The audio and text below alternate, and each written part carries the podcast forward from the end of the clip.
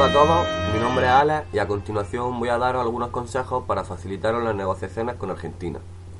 Comenzaré hablando sobre algunos datos básicos del país, como puede ser su gran población de 44 millones de habitantes o su amplio territorio de casi 3 millones de kilómetros cuadrados. La moneda del país es el peso y su forma de Estado es una república federal dividida en 23 provincias y una ciudad autónoma, Buenos Aires, que es la capital. Buenos Aires tiene un tercio de la población total y más de la mitad de la riqueza del país. Aunque haya otras ciudades, la gestión importante hay que hacerla en Buenos Aires. Como dice un dicho argentino, Dios está en todas partes, pero atiende en Buenos Aires.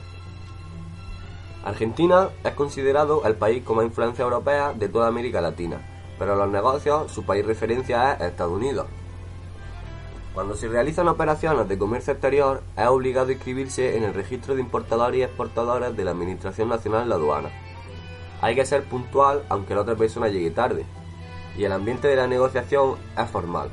Sobre todo en los primeros encuentros hay que mostrar una actitud educada y cortés. Hay ciertas tipologías a las que es preferible evitar. Chanta, por ejemplo, que viene de chantaje, es una persona en la que no se puede confiar. Canchero, su significado es una persona que cree saberlo todo.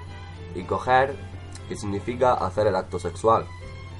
En cuanto a las normas de protocolo, el apretón de manos es la forma de saludo habitual, aunque luego los argentinos se saluden dándose los besos. Solo se utiliza el primer apellido, que es el del padre, y hay que estar preparado para participar en discusiones intelectuales. Es mejor no expresar opiniones políticas, y no comparar Argentina con otros países de América Latina, especialmente con Brasil. Tampoco hay que hacer ningún comentario sobre la guerra de las Malvinas, por la humillante derrota que sufrieron ante la Armada Británica.